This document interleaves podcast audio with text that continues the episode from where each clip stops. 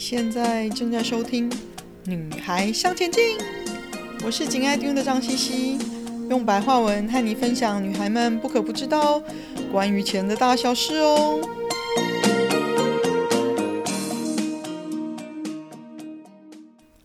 欢迎收听第六十六集，又是新的一年，开始存股好吗？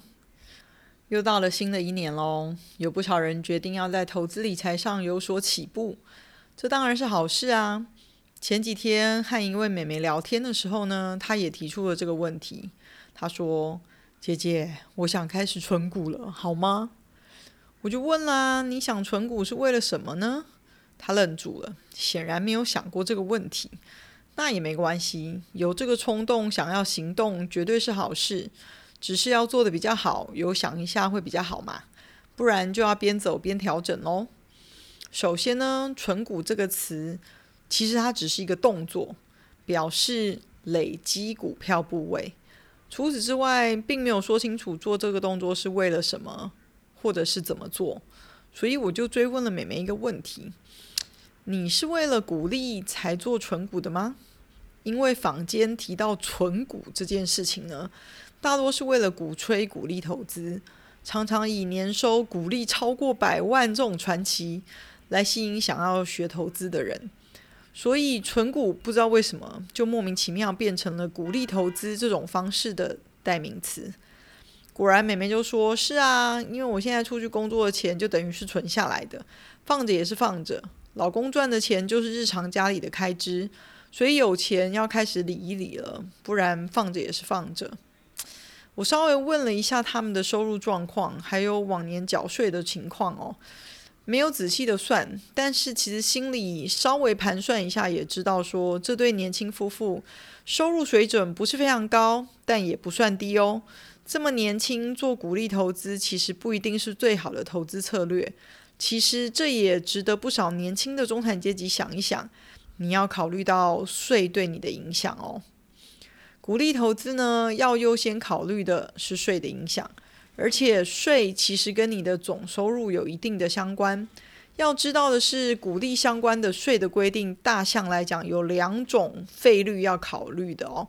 第一个，这个大家是比较人比较少人嗯有感觉，或者是说呃，除非你做了你才碰到的，就是呢，只要你单笔的鼓励金额大于两万块台币，就要缴二代健保补充费。二点一一个 percent，那这个规定呢，在你收到任何一笔的现金股利的时候，只要单笔大于等于两万，就是含两万以上，你就必须要扣缴二代健保的补充费二点一一个 percent，就是直接你收到的那个金额乘以二点哦。你被发股利的那个金额乘以二点一一个 percent，它会直接先扣掉，才把剩下的转到你的户头里面。那如果你单笔的股息收入呢，现金股息收入呢小于两万，它就不会收这个费用哦。啊、另外呢，就是投资人领到超过两千股以上的股票股利。也一样需要扣缴二代健保的补充保费哦。那这个呢，比较少人会碰到，因为通常股票不会，嗯，买这么多可以让你达到两千股以上的股票股利。那可是我们还是要了解一下，要未雨绸缪一下嘛。那原因就是呢，你两千股的股利计算方式是两千股乘以股票面额十块钱，所以它不是用股价的高低来计算的，它完全就是用股票的面额。所以你今天如果是投资一千块的股票，嗯，就算它配给你超过两千股，那一样是用面额十块而已计算哦。那你就需要一样超过两千股。就要补充四百二十二块的补充保费。那当然，这个相对算是，呃，如果跟你的收到的股票的价值来比的话，其实相对是比较少一点的，而且发生的情形也比较少。那所以大家先知道一下。那另外一个费用呢，当然就是你的综合所得税的部分啦。你的股利计算呢，分成两种，分开计税跟合并计税。那两种计税方法，除了计算公式的不一样，税率也不太一样。那合并计税就是将你的股利所得跟你所有的总所得合计之后，算出你应该要缴纳的税额，然后再扣除你股利的八点五个 percent，啊。等于说，你的减免就是八点五个 percent 在股利的部分。那分开计税呢，则是你总所得的，你要应该要缴纳的总金额，再加上股利的二十八个 percent，等于你实际才会是等于你实际应缴纳的税金哦。那这里要注意两点，就是你合并计税的八点五个 percent 的扣缴额度最高只有八万块，所以你收到超过。八万块的股利的话，呃，这个部分也都还是并入你的所得税计算哦。所以啊、你其他的所得税率如果高的话，那当然就是比较划不来喽。还有，如果你是用美股平台存股啊、虽然只要你海外的收入所得只要不要超过六百六十万。啊，原则上是不需要计税的。可是，在美股平台存股的话呢，其实它会先预扣你的现金股利所得，啊，会被先预扣三十个 percent 的税。那第三点，其实我觉得要注意的是呢，因为如果你是年轻朋友，现在的综合所得收入虽然不高，嗯，或许一开始做股利投资是相对划算的。但是，当然，我们对自己的收入会随着职业生涯的成长，我们也是持续我们的我们的收入是会至少缓步成长的吧。所以这时候你得到的股利相对税的负担只会更重，不会更轻。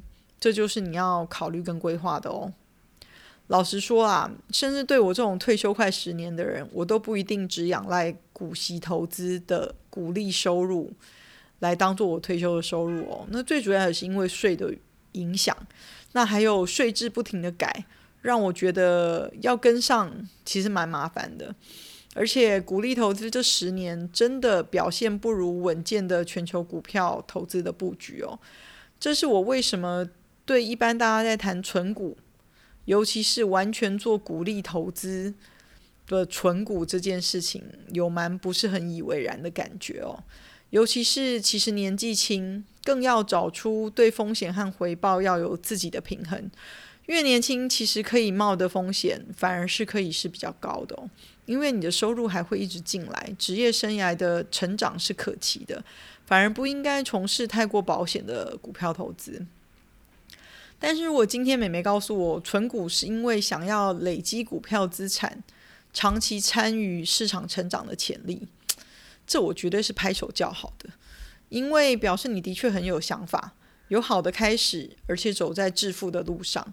只是如果你对股票投资完全没有经验而却步，我倒是觉得你可以简单的开始，不要增加啊、没有投资的风险。是的，你没有听错，没有投资本身也是一种风险。错过财富累积成长的机会，尤其是在跟啊、现在通货膨胀日益严重的时期，这的确是一个不小的风险哦。我觉得你如果存股是因为想累积股票资产，长期参与市场成长的潜力，是可以开始做。最简单的方法呢，是先从做一个简单的全球股票资产配置开始。为什么这么做呢？因为这个长期投资的全球部位。因为全球股市过往四十年的平均报酬率是每年将近十个 percent 哦，所以长期持有相似于全球股票投资部位的话，就可以帮助，就已经可以帮助你接近达成将近每年平均十趴的报酬率。重点是长期持有，以时间换取空间哦。简单开始，先以你想投入的金额做美国、欧洲、亚洲。三个不同的 ETF，做五比三比二的比例投资，作为你开始的布局。如果你有十万块想投入，就是五万块买美国的 ETF，三万块买欧洲的 ETF，一万块买亚洲的 ETF。嗯，你可以听听之前我们的第五十集，五万或十万元能如何开始投资呢？里面的细节。嗯，买了之后就请你要有事没事要关心一下全球财经新闻。更重要的是，别忘了大概一年要做一次 rebalance，回归你的一个这个投资的比例。往后你有钱还想要再投入，就可以看你自己的理财学习成长的程度。你可以考虑两个方向。第一个，如果你觉得自己有所成长，对高成长产业有一些感觉，有一些见解，你可以投资特定产业的 ETF。我觉得这个不是太难。高成长产业每天都有人在写、在钻研、在分享。只要你阅读的财经新闻的量有一定的累积，你大多都会清楚近年的高成长产业是什么。只要记得，请你留意的是。中长期，记得中长期哦，有成长潜力的产业，因为太短的话，其实就有点太投机了。对初期才开始学投资的人，你的反应不一定是那么好，一定会有很长的一个时间差，所以更容易赔钱哦。我至少都会找至少三到五年，甚至十年以上有潜力的产业，然后投资那个产业的 ETF。而且要知道，你永远不会是那个买在最低点、卖在最高点的人哦。买了之后，就要更留心那个产业的走向。如果有发现一些产业衰退的讯号，再来重新评估是不是要继续持有你的投资哦，还是要做一些调整。那还有另外一个方向是呢，如果你有兴趣投资高成长的个股。更要及早开始累积你的股票投资的知识，跟你对市场的观察，尽早开始练习投资单一的股票，小量开始累积经验哦。尤其哦，或者你可以先听一下我们第五十九集，如何开始投资高成长股。嗯，我们可以之后再来聊一聊投资高成长股进一步的细节。今天的分享就暂时到这里喽，希望有带给你一些新的发想。听完记得赶快给我们一个评价，有空和你的闺蜜们分享《女孩向前进》哦。